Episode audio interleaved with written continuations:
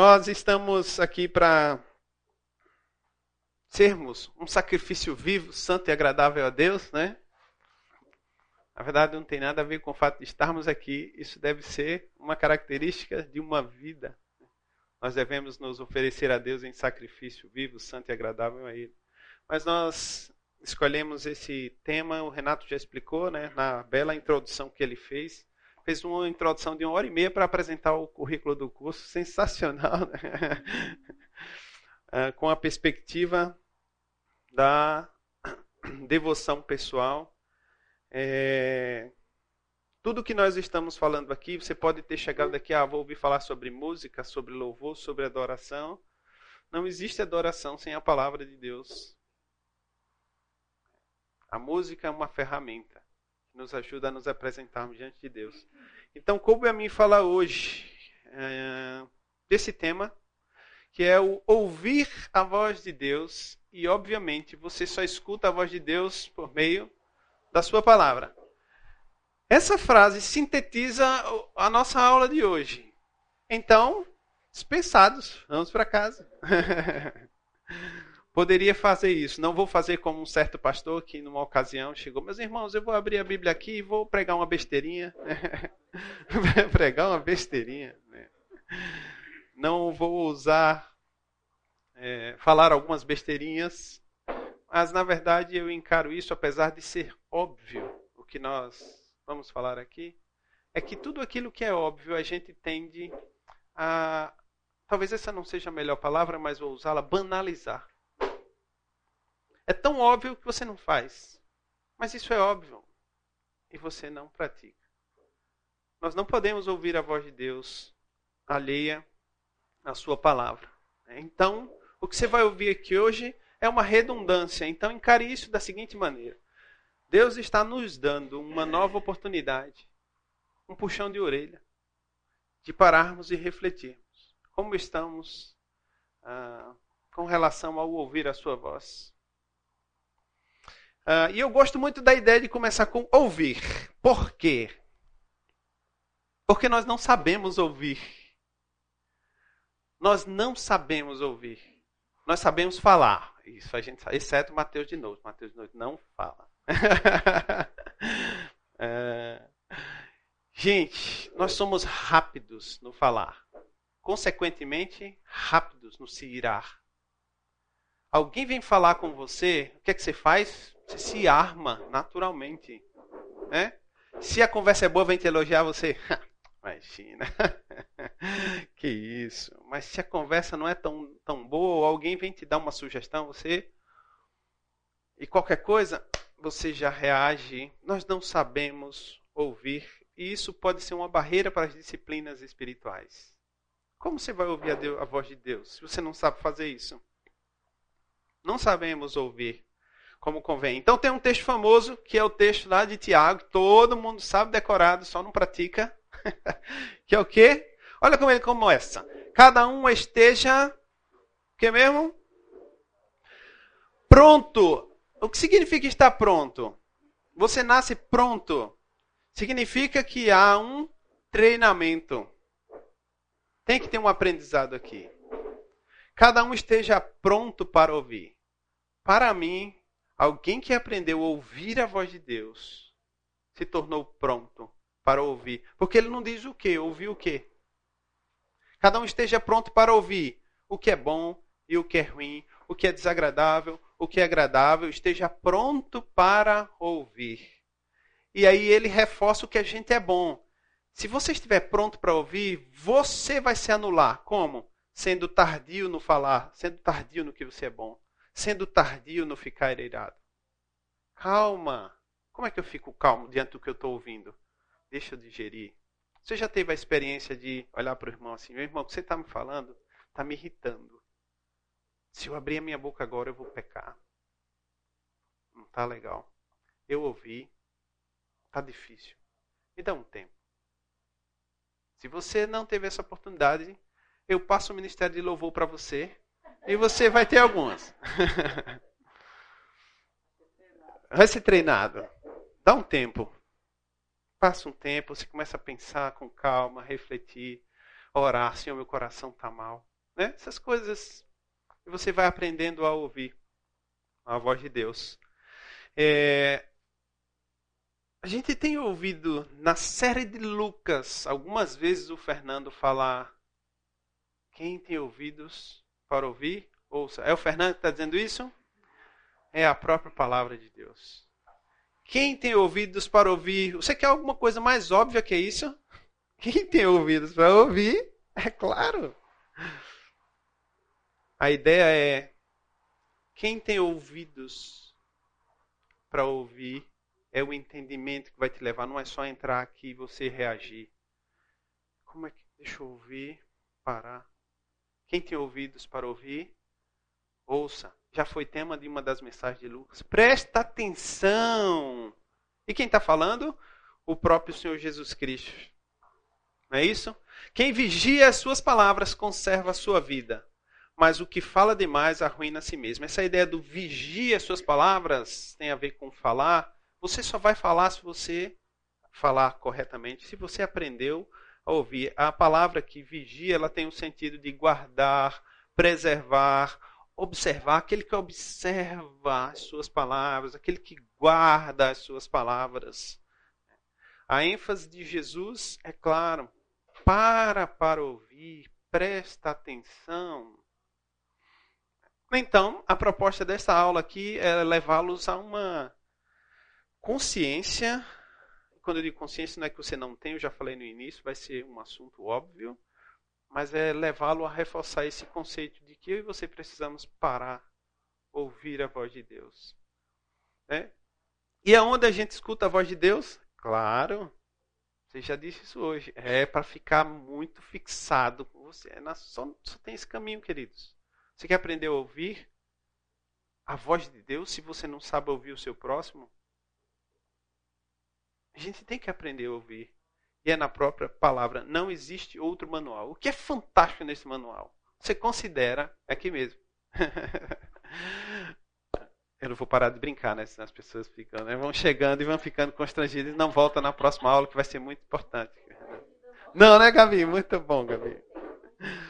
Ah, pensa no seguinte, isso é maravilhoso. Num período de aproximadamente 1.600 anos, queridos, 1.600. Quantos anos mesmo tem o Brasil? ok? Um período de três Brasis, aproximadamente 40 homens períodos distintos, culturas distintas, em alguns momentos línguas distintas. Eles construíram, guiados por quem mesmo? Só pode ser guiado por Deus. Algo tão coerente de Gênesis 1 a Apocalipse 22 é algo impossível de ser humano. O processo foi feito por humanos, sim, totalmente conduzidos pelo próprio Deus. E se não bastasse isso, sendo a palavra de Deus, a própria palavra se fez carne. O que é que diz João 1? E o Verbo se fez carne, o Logos, a palavra se encarnou, Cristo Jesus. E João vai dizer: habitou entre nós, vimos a sua glória, como ele foi visto, estava aqui entre nós. Para a gente fazer o quê? Desprezar? Percebe como nós nos achamos alguma coisa? Não à toa o universo está imenso para a gente olhar para a gente e dizer: quem sou eu mesmo? E a gente faz o quê? Eu sou. Esse cara sou eu. Nós não somos nada, queridos. A gente tem que aprender a ouvir a voz de Deus. Ouvir a sua palavra. A ideia é que a sua vida seja moldada pela palavra de Deus. Moldada, não é o contrário a palavra ser moldada à luz do que você acha, do que você pensa. Quem é você? Quem sou eu? Quem é o vaso para dizer para aquele que o formou? Porque sempre fez assim.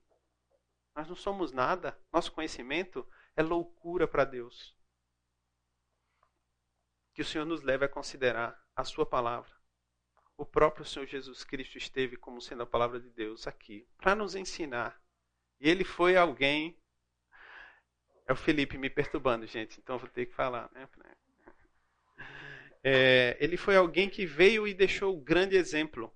Ele ouvia o Pai, mas ele é Deus. Mas ele estava o tempo inteiro. Eu não estou aqui por mim mesmo, eu estou aqui em obediência. Filipenses 2 diz que ele foi obediente até a morte, morte de cruz. Ele se fez certo, deixou a sua glória com um propósito, que era fazer o quê? Ensinar a mim a você a ouvi-lo. Considere a palavra de Deus. Consideremos, preciso me incluir nisso, a palavra de Deus. Né? Vocês examinam as Escrituras. Para quem Jesus estava falando isso? Para os caras que achavam que conheciam as Escrituras. Vocês examinam as Escrituras, mas o julgamento deles era interessante, porque julgam ter nelas a vida eterna. Ok, isso é bom. E são elas mesmas que testificam de mim. Isso vocês não veem. Contudo, vocês não querem vir a mim para ter vida. Esse texto não tem nada a ver com a gente. Por que não? Vamos pegar a aplicação. Você lê a Bíblia todo dia? Talvez sim. Você para para ouvir a voz do Senhor? Talvez não. Você está considerando Deus em tudo que você faz? Talvez não. Você não quer ter vida. Esse texto é para mim e é para você. E isso nos torna indesculpáveis diante de Deus. Porque a palavra de Deus é viva e eficaz. Quem nunca viu esse texto, né? Todo mundo já conhece esse texto. Gente, esse texto dava um, curso. Então eu vou sintetizar um curso dentro do curso. viva, que não é morta. Como é que uma palavra é viva? Você vai encontrar algum livro vivo? Algum livro é capaz de transformar o ser humano? Não existe. Por que, que a Bíblia transforma o ser humano? Porque ela é a palavra de Deus. Porque ela é viva. E ela é tão eficiente. Eficiente. Oi, Gabi. Versão você está falando? NAA, nova Almeida atualizada. Ah, ok. Tá bom, Gabi. Ok, Gabi. Vou me lembrar disso. Viva e eficaz. Tem um texto que diz assim: a palavra do Senhor não volta vazia. Ela faz o quê? Ela cumpre o seu propósito. E ela é mais cortante, é mais cortante do que qualquer espada de dois gumes. Não tem nada a ver com o nosso hoje. Ninguém viu. Ah, morreu de quê? Levou uma espadada de dois gumes. Hoje não existe. Naquela época, muito comum. E o que é a espada de dois gumes? Que corta dos dois lados, certo? Mas vamos contextualizar. Pensa numa peixeira grande. Na minha terra tem muita peixeira grande. E tem morte por peixeira. Né? A peixeira pode ser mais cortante do que tudo, ela só atinge o físico. E a ideia aqui da palavra, ela também atinge um físico. O que é que ela fala aqui? Penetra ao ponto de dividir, pularei isso aqui, vou botar juntas e medulas. Juntas e medulas é físico. A palavra de Deus é eficiente para o seu físico. Ela interfere no seu físico. O que é que Davi fala no Salmo 32? Enquanto eu calei os meus pecados, envelheciam-se os meus ossos dentro de mim. Mas ela também, e é por isso que ela é viva, ela invade o que ninguém tem alcance, que é o espiritual. Ela penetra até o ponto de dividir alma e espírito, é dividir aquilo que eu nem alcanço. Então preciso dar ouvidos a essa palavra que é viva e eficaz. E ela vai além para deixar você bem constrangido apta para julgar os pensamentos e propósitos do coração. Você já teve a experiência maravilhosa de estar lendo a Bíblia assim, deixa eu ler minha Bíblia hoje, e de repente você lê e o Senhor te confronta de um jeito que o pecado fica evidente, pá, né, Nicão? E você. Eita, é isso aí mesmo. e agora? O que é que eu faço com isso? A ideia é Escuta a voz de Deus. Dobra o seu joelho, se entrega. Lembra de Davi? Fez o que fez, chega Natan, conta uma historinha bonitinha, ele fica irado. Por quê? Porque ele não se vê na história. Não tem nada a ver comigo. Natan diz: Você é o homem. Primeira palavra que sai da boca de Davi: Pequei. Aí você lê o Salmo 51. Leia o Salmo 50. Cria em mim, ó Deus, um coração Queridos, precisamos ouvir a voz de Deus, essa palavra é viva e eficaz. Não há nenhuma criatura que não seja manifesta na sua presença. Para onde você vai se esconder mesmo? Salmo 139. Não há. É, pelo contrário, todas as coisas estão descobertas e expostas aos olhos daquele a quem temos de prestar contas. A gente esquece disso. Eu tenho medo disso. Quando eu penso nisso, de verdade, eu, é, é terrível para mim pensar eu, me, eu aparecer diante de Deus. Isso é um fato, vai acontecer. É que eu me conheço tão bem que eu me assusto.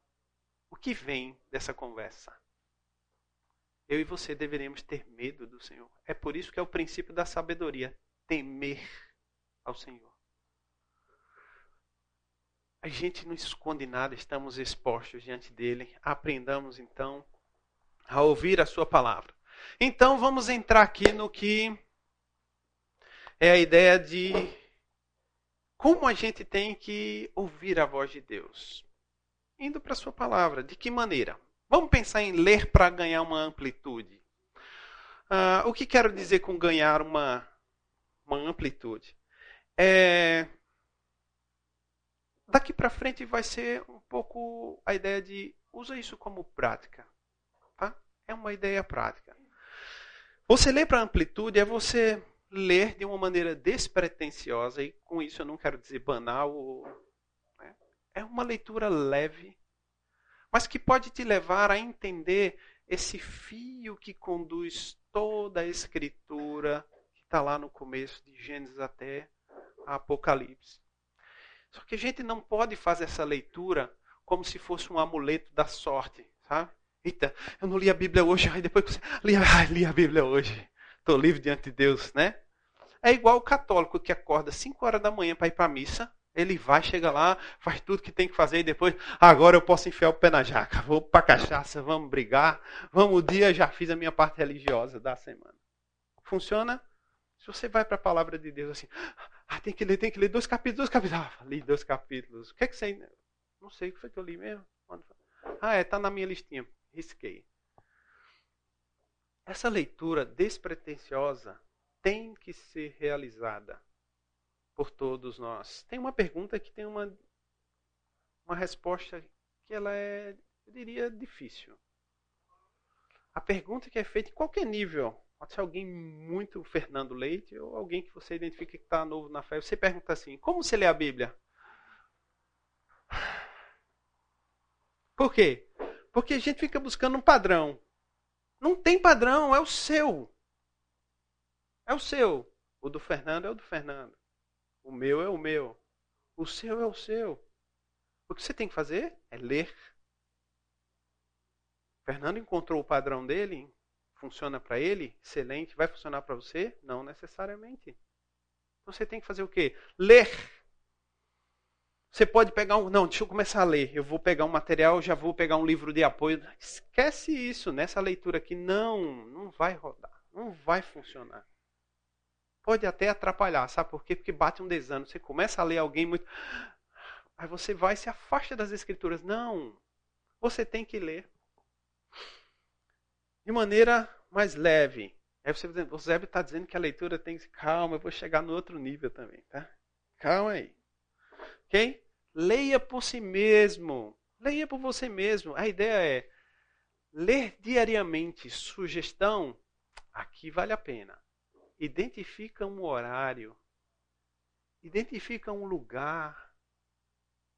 Isso não é uma regra, mas seria muito bom se você conseguisse. Para você fazer essa leitura. Porque senão você vai fazendo assim, né? Cheguei aqui 10 minutos no trabalho, o chefe está chegando enquanto isso. O senhor, meu pastor, nada me faltará. Encontra o seu tempo. Não, eu tenho X tempo para fazer a minha leitura. Isso quer dizer que vem muito mais tempo aí, tá? Estou falando dessa leitura. Ganhe uma visão do todo. Sabe, você vai lendo Gênesis. Quem escreveu os cinco primeiros livros? Ah, foi Moisés. Moisés escreveu porque estava narrando para um povo que tinha acabado de sair do Egito, não entende nada desse Deus que acabou de tirar ele do Egito, ele tem que narrar tudo isso aqui. Quem é que substitui? Quem é o sucessor de Moisés? Ah, é Josué. Ah, então o próximo livro é Josué. E Josué foi o que? O primeiro juiz. Ah, então o próximo livro é Juízes. Né? E dentro da história de Juízes tem um, aconteceu uma história que envolve uma mulher uma moabita que se chama Ruth. Ah, aconteceu no período dos juízes. E depois quem vem? Ah, vem o último juiz. Quem foi o último juiz? Samuel. Ah, primeiro e segundo Samuel. E depois do juiz, já que ele foi, vinha o que? O período dos reis. Ah, primeiro e segunda reis. É, e o que, é que se escreve a respeito dos reis? Crônicas. Ah, primeira e segunda crônicas. Você tem uma linha guiando tudo isso. Né? Esse tipo de leitura ajuda você a ganhar essa visão do que Deus estava fazendo, para onde estava levando o povo, e você sempre percebe nitidamente que o coração do povo é duro, igual o seu, tá? Igual o meu. Pensa numa pedra. Né? Então você ganha essa visão do todo.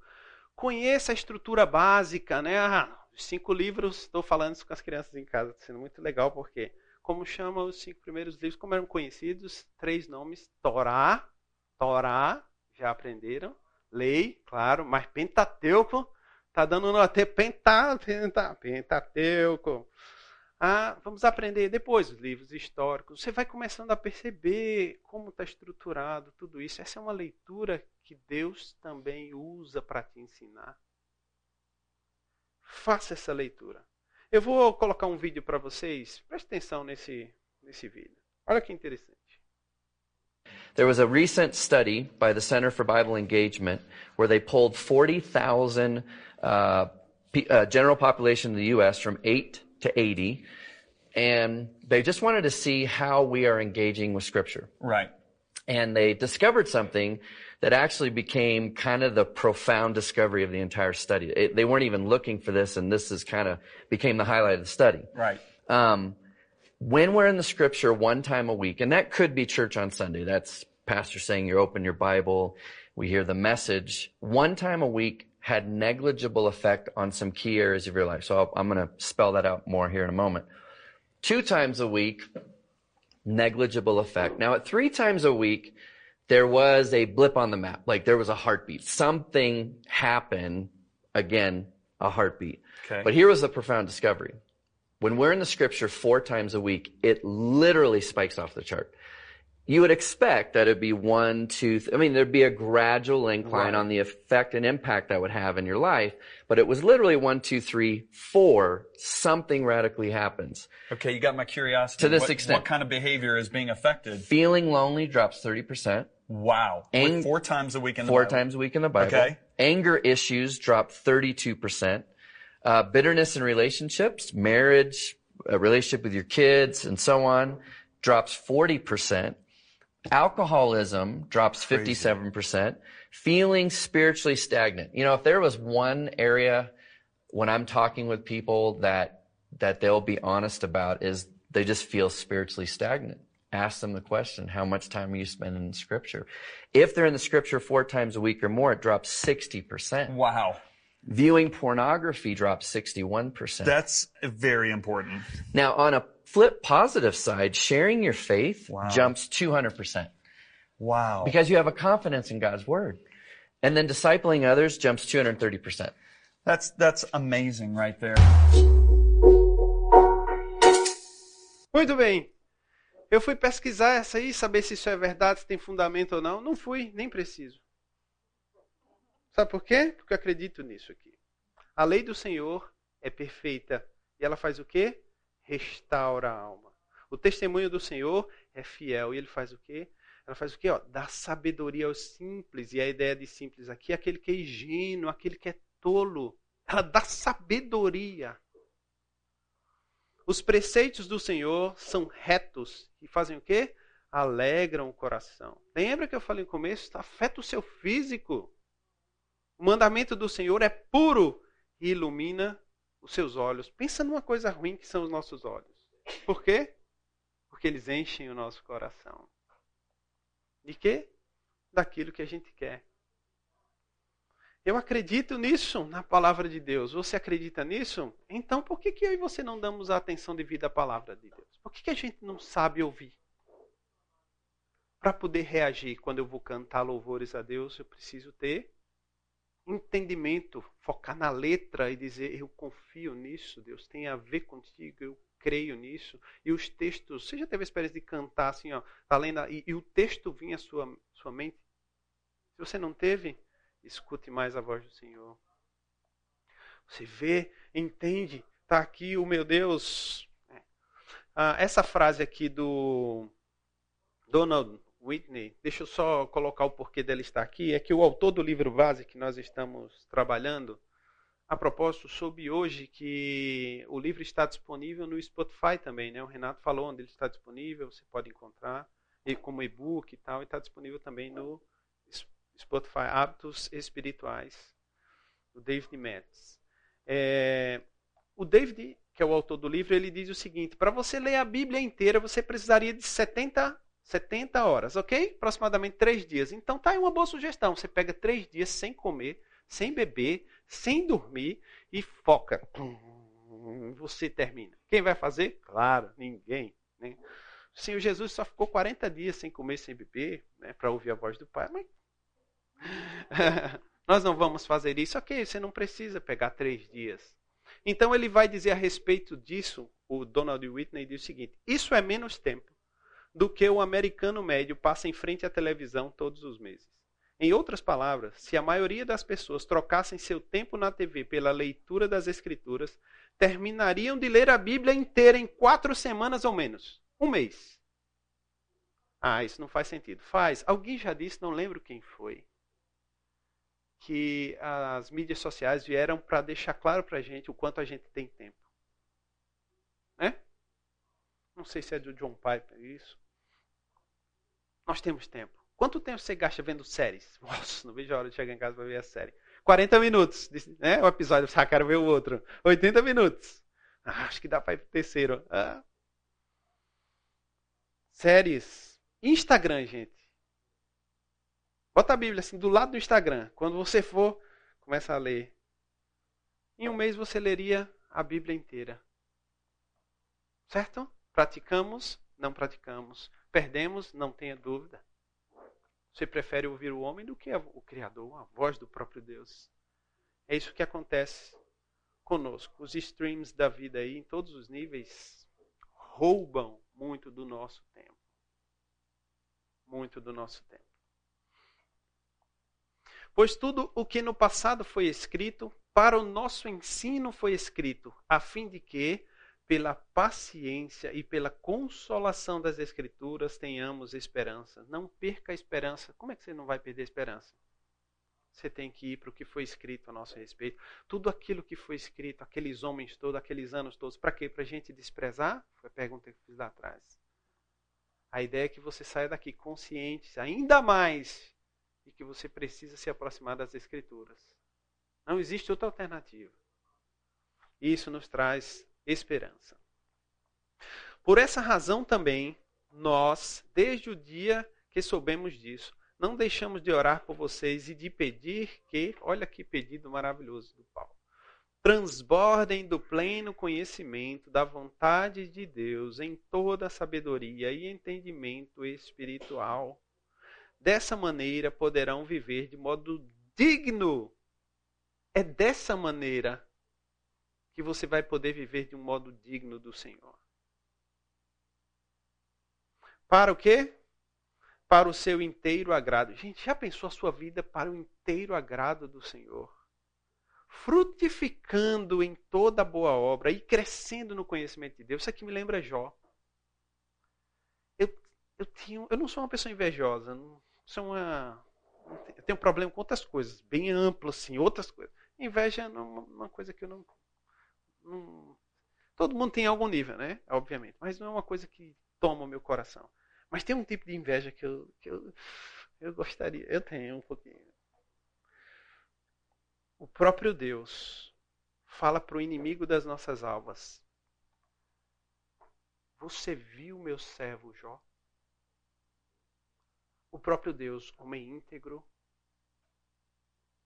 temente a Deus, se aparta do mal. Tem outra coisa que eu esqueci, são quatro coisas. Homem íntegro, justo, que teme a Deus e que se aparta do mal.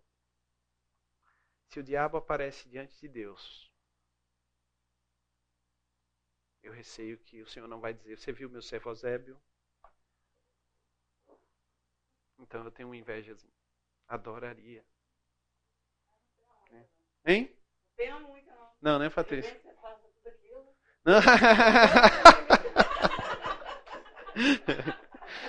É, essa é uma. Eu entendo perfeitamente o que Patrícia colocou. Isso é muito da nossa característica. Né? É só um pedaço. Mas quando eu penso no que Jó disse lá no final, assim, eu achava que eu te conhecia. Agora, ele aprendeu a ouvir Deus de uma maneira por meio de tudo isso, né? Mas a gente tem que ficar aqui nessa leitura que você tem que fazer diária. Então a ideia é ler para ganhar essa amplitude, leia, né? Tem métodos, no final a gente fala um pouquinho sobre isso. Mas a gente precisa estudar para profundidade. Ah, aqui o bicho pega. Certo? Na nossa profissão, o que, que a gente tem que fazer? Estudar. Por quê? Porque alguém vai te cobrar. E se você não tiver a resposta, o que, que vai acontecer? O que você está fazendo aqui mesmo? Tem um, uma sala ali que tem escrito na porta, RH, passa lá. Né? Nós estudamos, nós nos aprofundamos, nós queremos conhecer uma série de coisas. Mas quando se trata da palavra de Deus, o que, é que a gente faz? Não, o Fernando já faz isso por mim. É, ele faz, ele se prepara muito bem, ele se aprofunda e ele passa e eu aprendo e é maravilhoso. E aí para isso eu dou o dízimo para ajudar né, a pagar o salário dele. Queridos, nós seremos cobrados. Eu e você temos que estudar de maneira aprofundada e ir além. Tem o superficial, que não deixa de ser a outra leitura, é uma leitura é panorâmica, você passa por cima. Essa não, você precisa parar. E você vai começar por onde? O que você vai fazer? Eu começo. É, aí vem os dilemas. Preciso pegar um material. Calma, antes de pegar material, nessa hora é importante o material de apoio um bom dicionário bíblico, uma série de coisas, mas antes é você quem tem que cavar. O que, é que eu posso extrair desse texto? O que é que eu quero aprender aqui? E aí, nessa hora, você não pode. Tenho aqui 10 minutos para fazer a minha leitura diária. Nada contra os 10 minutos, tá? Você pode fazer naquela outra perspectiva. Nessa, 10 minutos é insuficiente. Então significa que você vai ter que achar um horário. Você é indesculpável diante de Deus. Você tem. Ah, mas eu acordo 5 da manhã para poder sair para o trabalho. O problema é seu. Acorda às 3.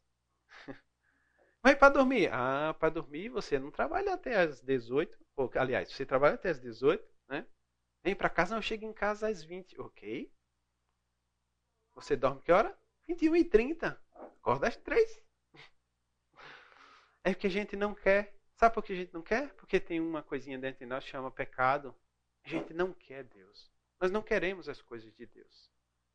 Nós não temos prazer nas coisas de Deus até que se torne um hábito. Aí você vai ver o que acontece na sua vida. Mas até se transformar no hábito, a gente luta. A gente não quer. E aqui é necessário diminuir o ritmo. Agora, vamos alongar que chegou a hora. Vamos entrar. O autor do livro diz o seguinte: alguns tendem a ficar na superfície. É menos desgastantes, especialmente no início da manhã, antes do café, simplesmente ler, arranhando a superfície do texto, em vez de desacelerar, fazer perguntas e talvez capturar algumas breves reflexões. Aqui ele não está sendo contrário a ele mesmo no capítulo anterior, porque nós estamos tomando como base o livro dele, tá? ele deixa claro que existe a relevância de você fazer essa leitura. Mas além dela, você tem que ir nessa aqui. E nessa aqui, você escuta a voz de Deus de uma maneira muito específica. Porque você está buscando de maneira específica. E você pode fazer isso. Tem, como é que eu começo? Exemplo. Ok, eu vou começar estudando sobre a graça. O que, que a Bíblia fala sobre a graça? Do começo ao fim. Não, a graça é uma palavra do Novo Testamento. No Antigo Testamento não tem a palavra graça, assim, não tem nada a ver a graça. Ah, não? Ah, não? Lá na palavra de Deus, a serpente, já, em, já aparece a graça ali. O descendente da mulher que apontava para Cristo, a graça estava ali. Você vai estudar sobre a graça? Focar nisso. Ah, mas eu queria, ok, foca em alguma coisa. Começa com alguma coisa. Vai fazer, nessa parte ajuda bastante, que o Patrícia está dizendo, né? Pega um dicionário ou outras coisas, outros recursos. Mas antes eu diria assim, vai você tentar entender. No livro Vivendo, Vivendo a Palavra, acho que é isso, do Howard Hendricks, ele falou algo que para mim foi muito relevante, né? falando exatamente isso. Nós somos rápidos para poder. É, rápido para pegar material, o que os outros já fez. Né? Isso traz desânimo também, porque está coisa mastigada ali pronta. Mas quando você, e ele incentiva isso, você vai cavacando, se aprofunda num assunto e vai, você faz as suas anotações e depois você vai para o material dos outros, você pode ter grandes surpresas. Você vai chegar lá e dizer assim: Eu já vi isso aqui ó, no meu estudo, eu entendi. Isso é um apoio, um reforço. Porque senão você começa a ler, olhar, estudar, ok, entendi. Mas você não ganha o que é o próximo passo que a gente vai falar aqui depois do nosso intervalo que se aproxima. Que é a meditação, é a reflexão, guardar no coração. É você por você. Vai, sai dessa superficialidade, vai para frente. Olha que coisa maravilhosa. Esse é um texto para você ter memorizado. Esdras 7:10. Porque Esdras pôs no coração o propósito de buscar a lei do Senhor, cumpri-la e ensinar em Israel os seus estatutos e os seus juízos. Se lê assim, passa direto. Né? Outra versão vai dizer assim: Esdras decidiu, tem uma ação dele aqui, pôs no coração o propósito, ele tomou uma decisão, a decisão é dele. Qual foi a decisão que ele tomou? Três coisas. Isso aqui deveria reger todos os pastores, servos de Deus. Porque o que acontece em muitas igrejas hoje é o caminho inverso. Alguém que ensina, mas que não pratica, muito menos estuda. Ele está ensinando, não sabe do que está falando, porque não estudou, e muito menos é referência de prática. Esdras tomou uma decisão, ele começa por onde? Estudar, essa ideia aqui, buscar, em outras versões está claro, estudar. Esdras decidiu conhecer a lei. Ele decidiu ouvir a Deus. Entendeu? O que é que ele faz? Faz com isso? Fica na teoria? Não. Vamos para a prática, ele se torna uma referência ao ponto de quando ele for ensinar, o que, que acontece com o discípulo? Ele não está olhando? Quando você se depara com alguém que está falando uma coisa e você conhece a figura e diz assim, você está olhando assim, uhum, e dentro de você está desgraçado, miserável. Ele acha que é referência nisso, não vive isso. Ó como está a vida dele nisso. Ó como está aquilo aquilo outro. Quem ele pensa que é para estar tá falando? Uhum. Você está lá. Se você não vive, você não pode ensinar. Aí você pode dizer, não vou ensinar nunca. Espera lá. Quando você estuda um assunto um pouquinho, aprendeu sobre graça, e você decide praticar isso, entender, eu desfruto da graça de Deus, você está apto para ensinar sobre esse assunto. Então não vem com essa desculpa que eu nunca vou ensinar. Em todos os níveis, nós estamos prontos para ensinar se praticamos aquilo que estudamos. Ficou claro? Guarda esse versículo. Esdras 7:10. Toda a escritura é inspirada por Deus e útil para o ensino, para a educação na justiça, a fim de que o servo de Deus seja perfeito e perfeitamente habilitado para toda boa obra. Preciso falar alguma coisa? Essa é a palavra de Deus. Gente, tem tanto texto. Falar sobre isso é. isso é inesgotável. Né? E eu tenho que passar assim. Outros textos estão vindo à sua memória e eu louvo a Deus por isso. Deixa eu colocar uma citação do John Piper. Ele falando sobre uh, o que ele coloca para os filhos dele né, quando estão diante de um bom livro. Quando meus filhos se queixam de que um bom livro é de difícil leitura, digo: rastelar é muito fácil. No entanto, tudo que se obtém são folhas. Cavar é difícil, mas talvez achem-se diamantes. Muito interessante, né? Rastelar é fácil. Junta ali, você junta as folhas. O que, é que você ganhou? Folha. Cavar tem que ter um pote de rapadura, porque você vai precisar de açúcar, né? Que vai suar. Dá trabalho. Daqui a pouco. Se você não se aprofunda na palavra de Deus, você vai ficar com as folhas. Só isso você terá. Tem o seu valor? Da perspectiva da palavra de Deus, não tenha dúvida. E aí? Não são melhores os diamantes? Os diamantes só são encontrados à base do esforço. Você tem que ralar. Você tem que entrar, se aprofundar. Esse texto, vou passar rápido por ele. Sejam praticantes da palavra de Deus e não apenas ouvintes, enganando a vocês mesmos. Só quero dar ênfase a isso aqui, porque o meu objetivo está no segundo slide, que é a continuação do texto. Se você não é praticante, porque se você é praticante, você o quê? Estudou, você ouviu, entendeu e aí você pratica. Se você não faz isso, você engana você mesmo. Você engana você mesmo. Agora, mas aquele que atenta bem. O que é atenta bem? Para quê mesmo? Para a lei perfeita. É aquele que para. Eu preciso de tempo. Tá tão gostoso isso aqui que uma hora tá pouco. Você se assusta? Uma hora? Pratica isso para você ver se você não vai ficar louco para sair do trabalho para querer estudar as Escrituras. Aquele que atenta bem para a lei perfeita, lei da liberdade, e nela persevera, não sendo ouvinte que logo se esquece, mas operoso praticante. A fórmula mágica, gente.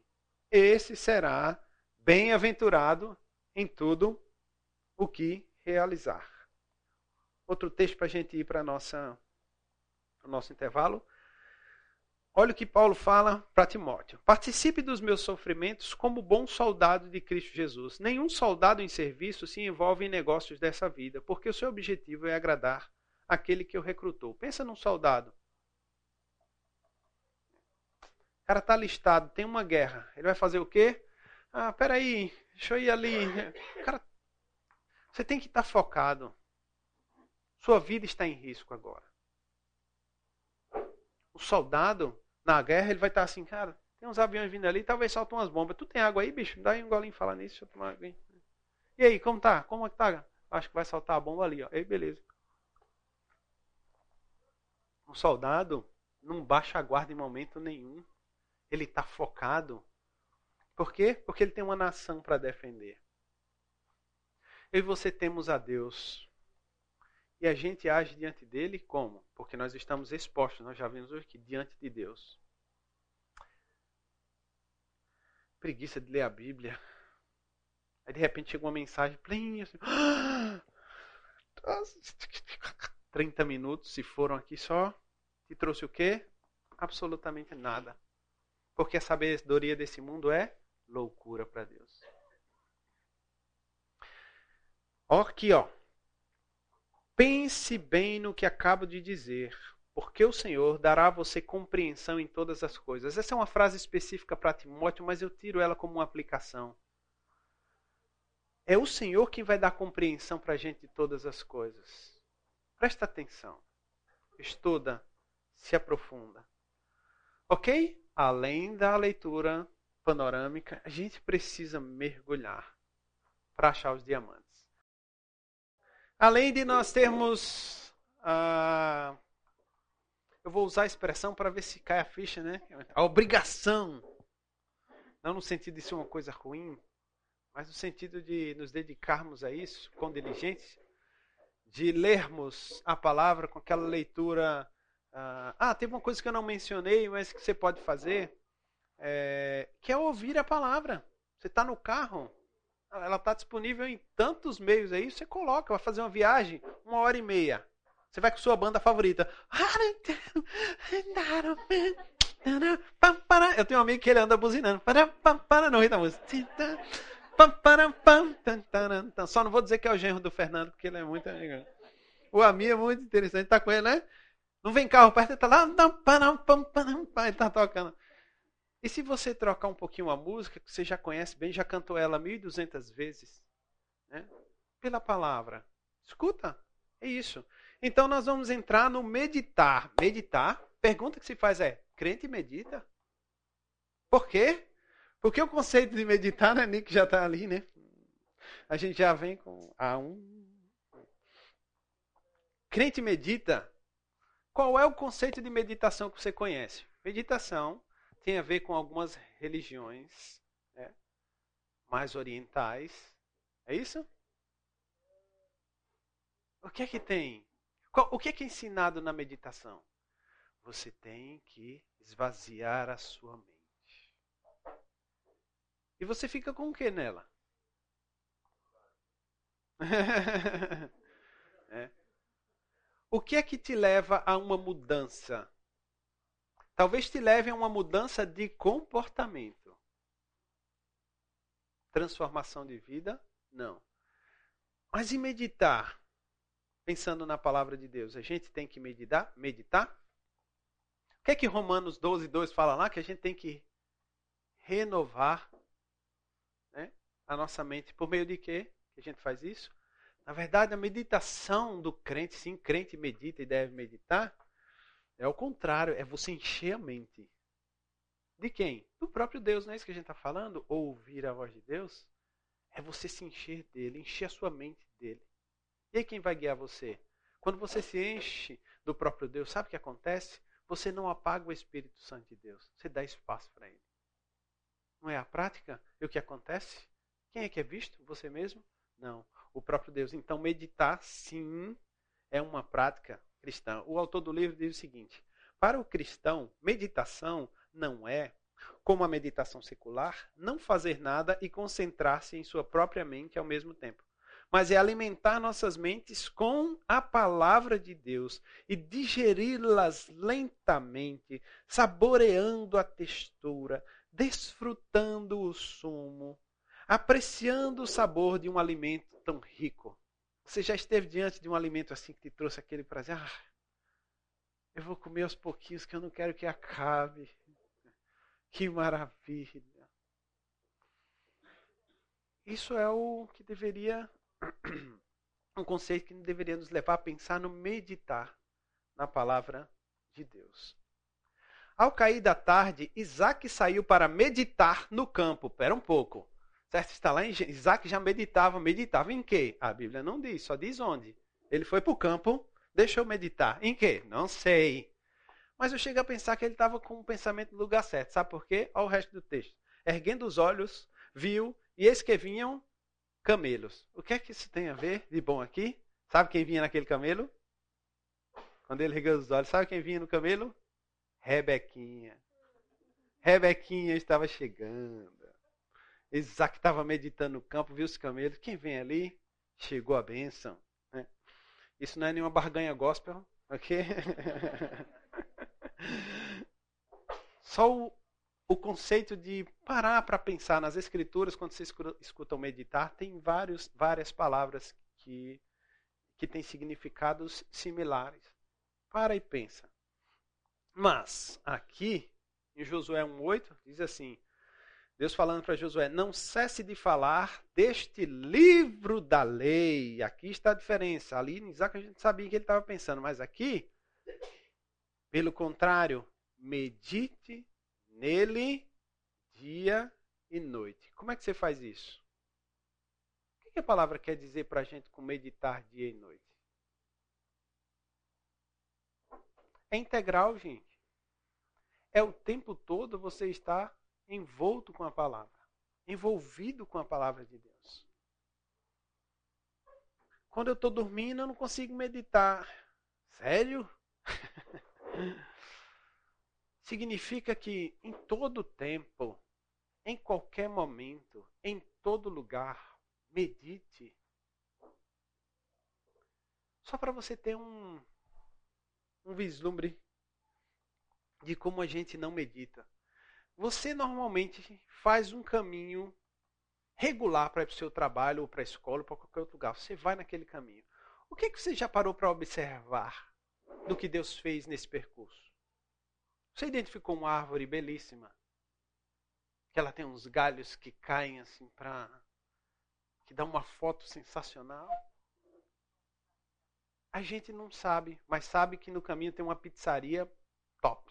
Né? Ali, ó, aqui mais tarde eu chego. A gente não, não pratica esse olhar, o refletir. Deus quem fez isso. Olha o sol como está nas nuvens, naqueles raios ali. Uau! Foi meu pai que fez isso. Nós não paramos para pensar nas coisas que estão à nossa volta que Deus fez. Alguém me fez pensar em um determinado momento e foi aqui na igreja. Eu nunca tinha parado para pensar nisso. Ele disse: ó, tudo que você vê, Deus criou. Tudo. Os carros, as paredes, tudo. Sabe por quê?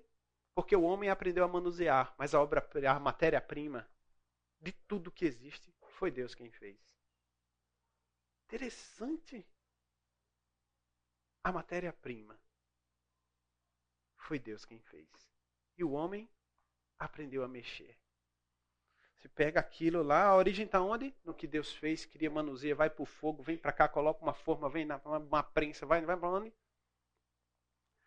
A gente tem como ver Deus em absolutamente tudo. Meditar, a ênfase é na lei do Senhor. Se você está cheio da palavra e você vê algo, você associa o quê? Meu pai quem criou. Está lá escrito. Gênesis 1. Tudo ele fez. Pois não? Eusébio, mas Deus criou a internet. Oi? A própria energia da internet não foi o homem que desenvolveu. Você mostrou o celular, né? Uhum. matéria-prima, mas ela usa a internet. E toda a energia física e tudo mais que existe é de Deus. O homem só manuseia. Muito obrigado pelo seu acréscimo sensacional. Vocês ouviram? Né? A energia está aí, a internet. Não tem nada no homem. Não tem nada no homem. Não se trata do homem, nunca foi assim. Né? Ó, bem-aventurado é aquele que não anda no conselho dos ímpios. Todo mundo já sabe. Salmo o quê? E tem pouca gente estudando a Bíblia, né? Salmo 1. Esse é um versículo dos mais, um dos textos mais famosos, né? Não se detém no caminho dos pecadores, nem se assenta na roda dos escarnecedores. É alguém que tira os olhos do mundão. Vou colocar assim, de uma maneira simplista, tá? Isso é muito mais profundo que isso. Mas não é o objetivo aqui. Pelo contrário, o seu. Como é que você adquire prazer? Cavando, lendo. Eu tenho uma leitura, eu estou me aprofundando nesse conceito, eu entendi sobre isso, entendi sobre salvação. Eu preciso entender tanto sobre salvação que quando alguém chegar perto de mim, eu vou fazer o quê? Pregar o evangelho. Se você tem os fundamentos, é natural. Né? O meu prazer está onde? Onde é que está o prazer dele? Na lei do Senhor. E nela ele faz o quê? Medita de dia e de noite. Isso é porque eu nem coloquei aqui, ó, Salmo 119. Que Salmo 119 é só a palavra de Deus ali. E a gente diz, esse salmo é o maior, por isso que eu não leio. Era o contrário. É o contrário.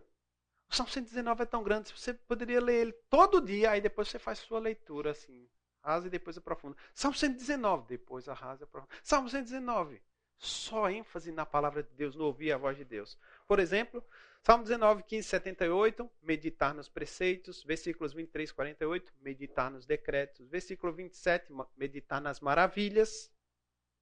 Criação. Versículo 97, meditar todo dia. Versículo 99, meditar nos seus testemunhos. Nós somos chamados a meditar. Agora eu gostaria muito que esse fosse um texto também que você tivesse no seu coração e fizesse disso uma oração regular. As palavras dos meus lábios e o meditar do meu coração sejam agradáveis na tua presença. Lembra de Jó? Nós podemos sim. Se você se dedica a Deus de todo o coração, de toda a sua alma, de todo entendimento, com toda a sua força, não é assim que a gente tem que amar ao Senhor? E você medita nesse Deus de coração, medita na sua lei. O que sai da sua boca é o que mesmo? Vai sair de Deus, querido. Não vai sair a palavra torpe, porque você aprendeu a ouvir. Vai sair a palavra útil, que é para edificação do outro. Imagina a sua palavra que sai da sua boca, que é uma maneira de dizer minha vida inteira, ser agradável a Deus. Deus olhar para você e dizer: Ronaldo, eu me agrado de ti. Sabe o que você vai ouvir quando chegar lá? Servo bom e fiel. Porque o outro era negligente e preguiçoso. Meditar, queridos. Nós somos chamados para isso. Parar. Sabe que uma coisa está muito ligada com a outra. Quando você está aprofundando no assunto, o que, é que você vai fazer, inevitavelmente? Você vai meditar. Você está ali pensando, mas esse texto está falando disso e esse outro não. Esse outro tem a, tem a ver com isso? Não, mas tem a ver com isso aqui. Ah, entendi. Então, ah, ok, você está num processo de usar a sua mente e a meditação está acontecendo ali. E naturalmente também vai acontecer a segunda coisa que é o memorizar. O que é que a gente é, escuta muito nos nossos dias? Quem passou dos 40 já era. Não consegue memorizar mais nada. Né? Grávida também, esquece de tudo, né? Não sei. Quanto mais velho, pior. É um fato, gente. Está ficando mais velho. Vai tendo mais dificuldade. Mas isso significa que você não tem que buscar? O Renato mencionou semana passada o Tim. Né? E o Tim, quantos anos o Tim tem? Eu não faço ideia, mas deve estar ali nos seus 80. Nossa, quanta eficiência. Eu. 75. 75 e eu quase matando o Tim. 80 e. 75 anos. O que é que ele tem feito? Tem memorizado a palavra, tem buscado memorizar. O que é que acontecia no Antigo Testamento? Bem, cultura é diferente, a proposta é diferente, tá? Mas isso depõe contra nós de certa forma. Porque o Senhor nos deu a mesma capacidade.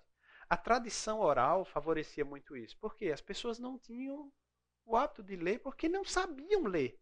Como é que eles levavam a palavra de Deus? Está alguém lendo ali, e o indivíduo está memorizando. E memorizava. Nesse processo da minha leitura diária superficial, né? Estou em 2 Samuel. E estava vendo Eliseu dar um recado para o Geazi. Vai dizer ao rei. Tal, tal, tal. Assim diz o Senhor. Tal, tal, tal, tal. Chega Geazi lá e o que é que ele faz?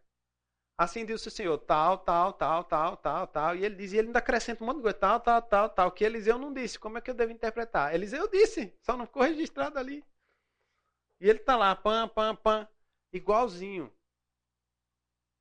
Ah, não, é porque quem escreveu, escreveu igualzinho, né? Claro, né?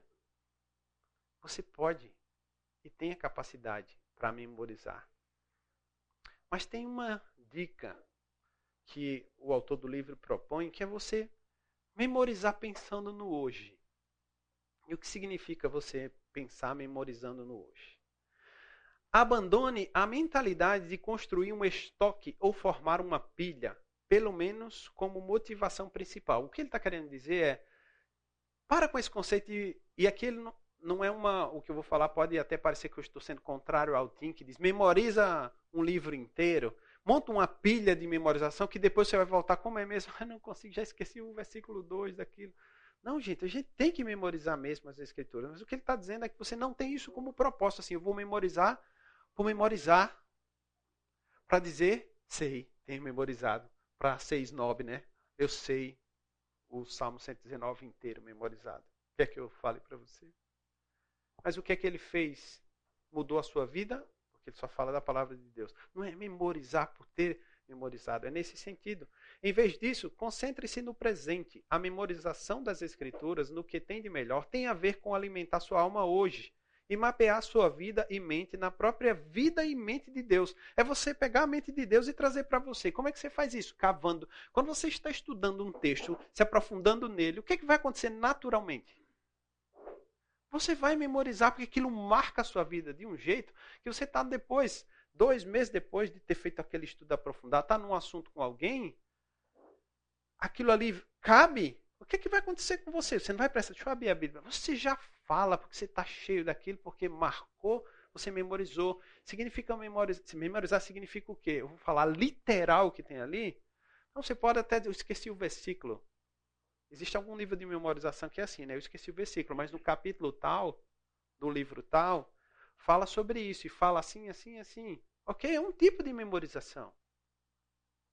Quando você é específico, no capítulo tal, versículo tal, diz assim, assim, assim, significa que você foi a fundo. Então percebe como está tudo junto aqui? Essa leitura assim, essa leitura assim, é que vai te levar a refletir sobre isso, parar para pensar, entender, que já vai te levar a encher o seu coração a memorizar. Que a palavra de Cristo habite ricamente em vocês. Quem aqui, ninguém levanta a mão, por favor, uma pergunta retórica. Tem o coração rico da palavra de Cristo. Rico. Sabe o que significa rico? Rico significa os árabes, que nem entram na lista dos homens mais ricos, porque eles têm tão dinheiro, estão tão acima, que eles não contam, eles não sabem brincar de ser rico. Isso é um homem rico, realmente.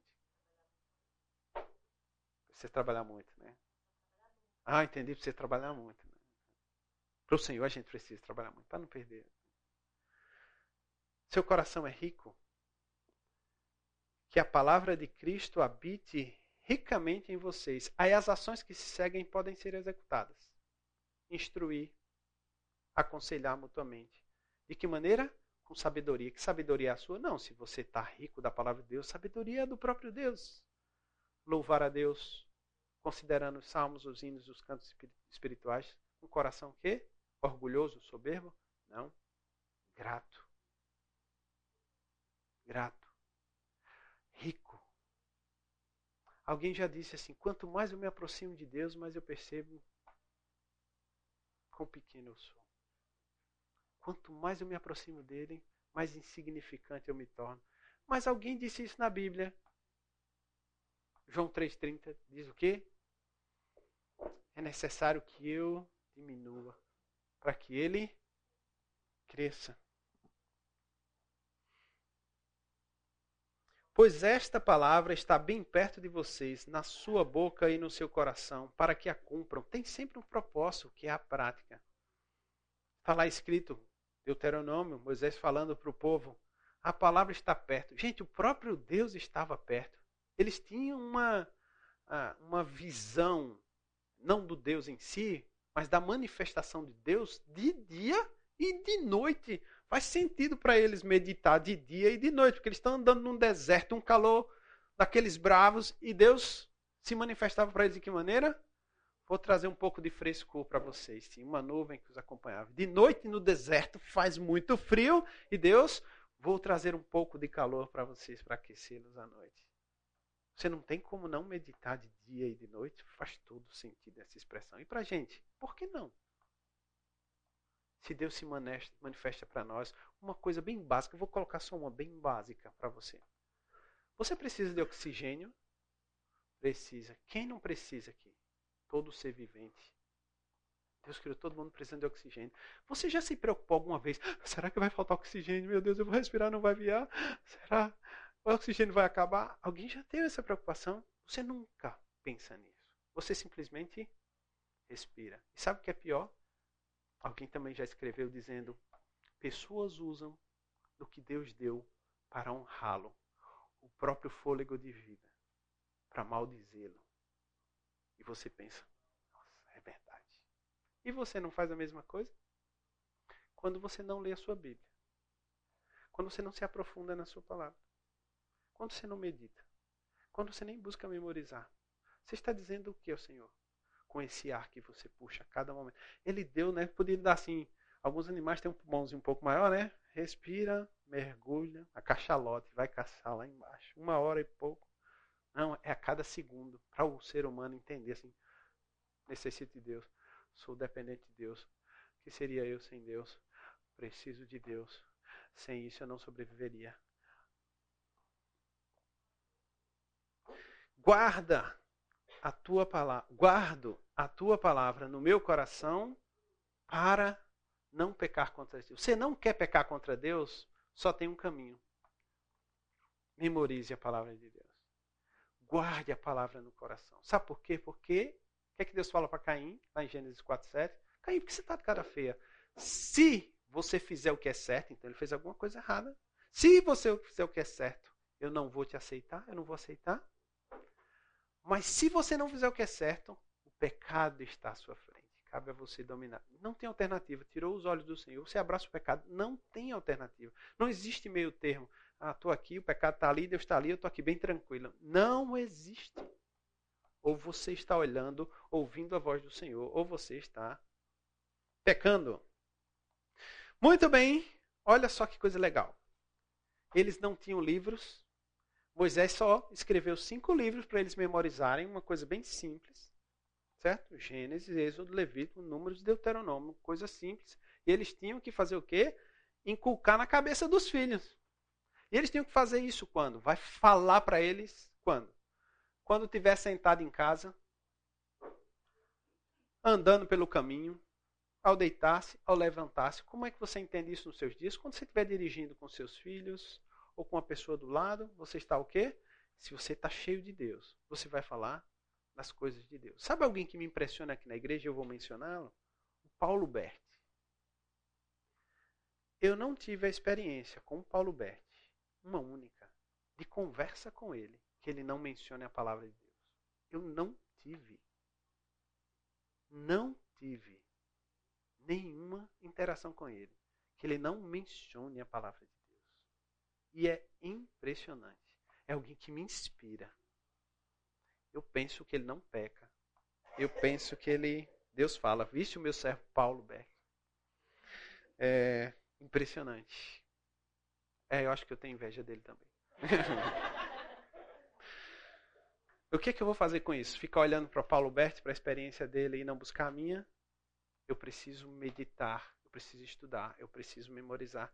Isso me levará ao quê? A um hábito. Por hábito aqui eu não preciso me demorar nesse, nesse, nesse ponto. Porque você já sabe que se você fizer isso que eu falei até aqui, os dois tipos de leitura, reflexão, a meditação, isso se torna um hábito rapidamente. Mas eu fui dar uma pesquisada assim, né? Quantos dias, já fizeram essa pesquisa alguma vez na vida? Algo se torna um hábito. Aí eu descobri que na década de 60 um pesquisador é, identificou que ele não escreve que 21 dias ele não bate, ele escreve assim, tipo, a partir de 21 dias. Mas as pessoas não sabem ler e elas entenderam o que não. Fulano disse que ele foi conhecido como o plano do 21 dias, que em 21 dias Outro pesquisador, ele pegou assim, ó. Não, é de 18 dias a X dias. E aí ele pegou a média. Quando ele pegou a média, eu disse: é isso, isso é de Deus. Porque a média é 66. 66 é o tanto de livros que tem na Bíblia. Então, se tem 66, isso é de Deus. 66 dias você memoriza todo dia um livro. No final, se transformou no hábito, queridos. Né? Isso aqui são as leseiras osebianas, que não servem para nada. Mas uma coisa que serve é você transformar sua leitura, seu andar com Deus, num hábito. E o hábito é possível se você pratica diariamente. Chega uma hora que você não vai querer parar de fazer. E sabe quem te leva a isso? O próprio Deus. Buscar-me-eis e me achareis quando me buscardes todo o coração. Para quem não sabe, Patrícia Codo tem uma música em cima desse texto que ela gravou é, na família Quer. Qual foi a década? Não preciso falar, né, Patrícia? 86. Você não conhece? Buscar-me-eis e me achareis quando me buscardes, quando me buscardes de todo o coração. Você quer ouvir? Procura a música, buscar mesmo. Assim, Patrícia Codo. Aliás, quer, né? Tem que ser quer. Vai aparecer lá. É Codo mesmo? Já era Codo. Perfeito, Patrícia. Então, Patrícia Codo. Mas o fato é que você pode encontrar o Senhor e transformar tudo isso num hábito. O que, é que você tem que fazer? Trazer a palavra para perto de você. Então vamos ver uma, o Thomas Watson, o que é que ele diz assim. Considere cada palavra como dita a você. Ele está se referindo à palavra de Deus. Quando a palavra troveja contra o pecado, pense assim: Deus está falando de meus pecados. Quando exige qualquer dever, Deus quer isso de mim.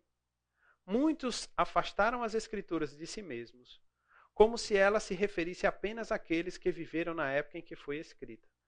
Mas se você pretende beneficiar-se da palavra, traga-a para junto de si.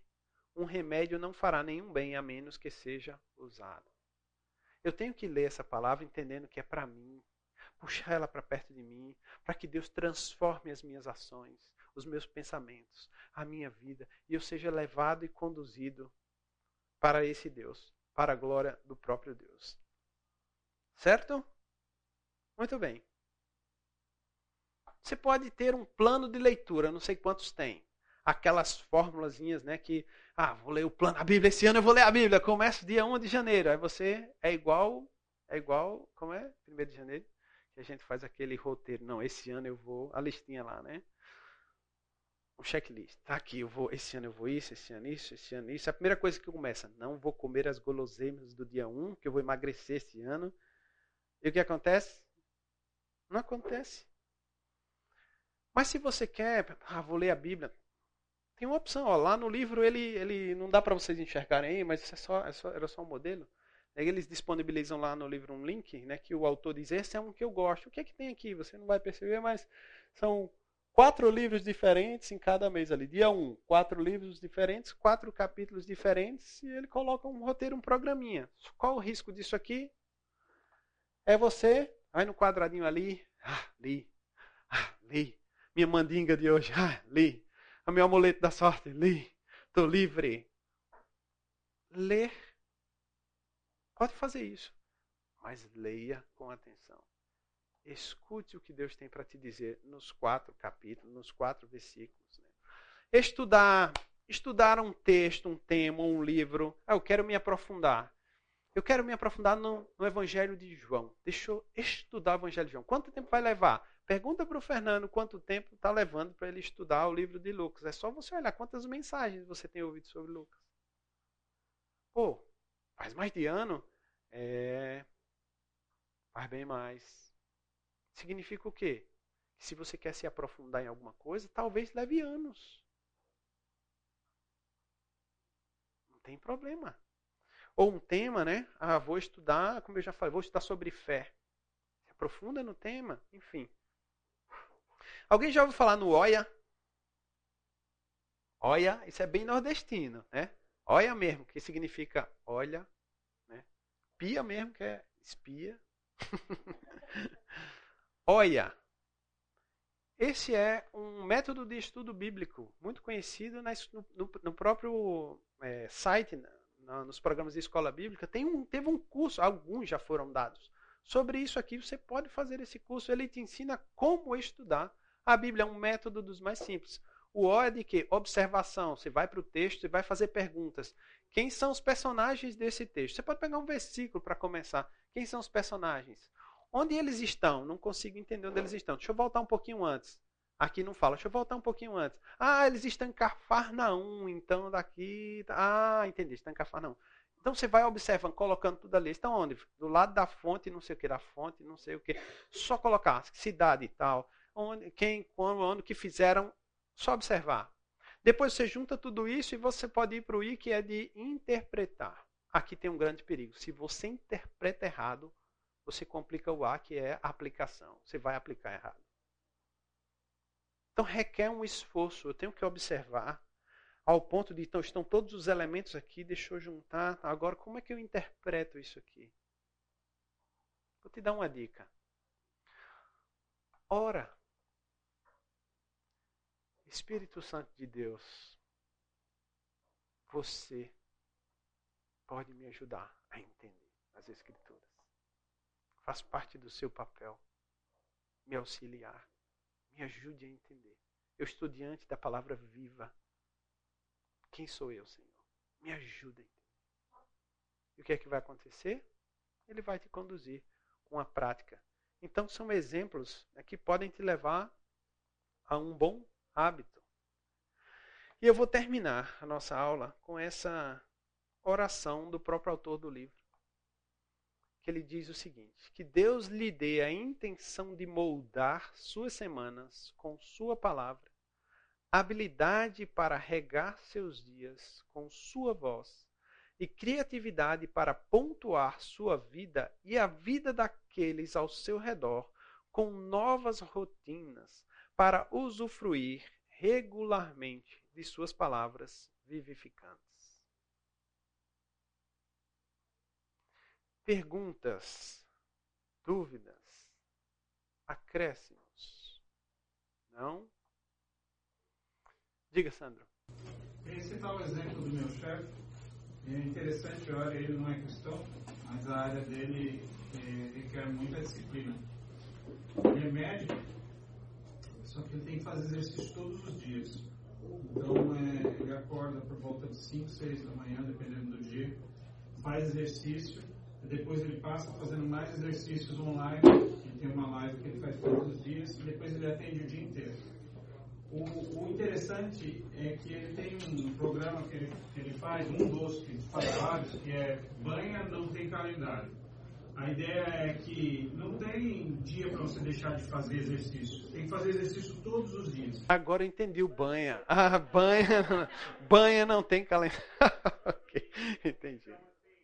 Ele tem uma frase que ele diz assim: excelência não é um ato, é um, é um hábito. Então ele transforma é, aquilo que ele tem que fazer todos os dias é, em um hábito e aquilo vira a, a, excelência em si. Então assim, eu, eu, eu em, certas, em certos momentos eu comparei ele, eu sozinho, com o pastor Fernando. O pastor Fernando está sempre lá, é, estudando, estudando, estudando, estudando, estudando. E eu tenho certeza que se o pastor Fernando ficar um dia sem estar estudando, vai fazer mal para ele, ele vai se sentir mal. Ele vai assim, eu preciso estudar, eu preciso estar, estar lendo. Da mesma forma, ele, quando faz exercícios, ele fala: Eu não consigo mais ficar sem fazer exercícios. Então, ele vai, às vezes, ele tem que ir para a Itália ou para qualquer outro lugar do mundo. É, que ele sempre vai e para fazer palestras ou não no, no, no hotel mesmo que tenha uma sala de ginástica, a esposa dele pede para que seja levado ao quarto uma bicicleta para ele poder fazer exercício de manhã e não incomodar ninguém. Porque ele chama atenção por causa do tamanho dele. Né? Então, assim, a ideia é, se tornou uma coisa que, que faz parte da alimentação dele diária, fazer o exercício. Da mesma forma, a palavra, eu, eu penso que é. Perfeito, Sandra. É isso aí. O Fernando, se tirar um dia, é isso. Eu penso que ele não. Mas e nós? Temos que olhar para o Fernando e dizer que legal para ele? O que é que eu e você temos que fazer para ouvir a voz de Deus?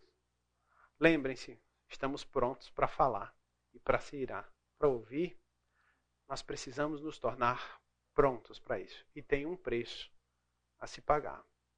Minha esperança é que eu não estou isento disso. E vocês? Ganhemos ah, esse hábito. Você foi criado para quê mesmo? Você foi criado para a glória de Deus. Exclusivamente exclusivamente. Mas a maior parte do seu tempo é para quem? É para você mesmo. Eu vou terminar só mencionando três versículos que eu temo. Romanos 1, 24, 26 e 28. No contexto de pessoas que deram as costas para Deus. Os textos diz: Por isso Deus os entregou a uma disposição mental reprovável Deus pode nos entregar a nós mesmos. É só olhar os exemplos bíblicos. Ele não passa a mão na cabeça de ninguém. Nem na minha e nem na sua. Se você não abraça o Senhor e a sua palavra como deveria, você está entregue a você mesmo. E isso é a pior coisa que pode acontecer para a vida de alguém, é você estar tá entregue a você mesmo. Porque nós não sabemos agir como convém. A gente age baseado na nossa loucura. Que o Senhor nos ajude. Vamos orar? Obrigado, Pai, por esse tempo de, de pensar daquilo que nós já sabemos, Senhor, mas tantas vezes estamos longe de uma vida prática. Que tu nos ajude, Senhor, e que o teu Santo Espírito nos incomode de fato. A dia a dia, todos os dias, Senhor. Separarmos um tempo de qualidade contigo e para ti um tempo para lermos a palavra, lermos, Senhor, de Gênesis e Apocalipse, estarmos lendo, dentro de algum programa que seja, mas lendo, Senhor. Mesmo quando não entendemos, lemos, Senhor. Que o Senhor também nos ajude a pararmos e nos dedicarmos a algo específico, a crescer em um ponto, em um tema, em um texto, em um personagem, com o intuito de entender quem és, de sermos para a tua glória. Com isso, Senhor, nós estaremos meditando. Nos leve a praticar isso, Senhor, que é tão ah, pensando na cultura distante da nossa realidade, o, o refletir, o pensar, o gastar tempo com isso, para ter grandes ganhos. Nos ajude, Senhor. Também nos ajude, à medida que estudamos, a memorizar a tua palavra, para não pecarmos contra ti. É só ela, Senhor, quem pode nos ajudar. Que é como Cristo Jesus fez, ó Pai, quando foi tentado. E ele foi tentado usando a palavra, Senhor, contra ele. E ele se defendeu, esteve sempre pronto no agir de acordo com a tua vontade, usando a palavra. Que assim seja com cada um de nós. Para que fazendo tudo isso, Senhor, nós ganhemos o hábito e a partir daí desfrutemos de um crescimento espiritual e para a glória do teu nome. Tenha misericórdia de nós que somos pecadores. Nós amamos muitas vezes mais a nós mesmos que a ti. Ajude-nos a te colocar no lugar devido, no trono do nosso coração, e nós nos ajoelharmos em submissão diante de ti. Nos ajude a ouvirmos a tua voz por meio da tua palavra. Eu oro no nome de Jesus. Amém.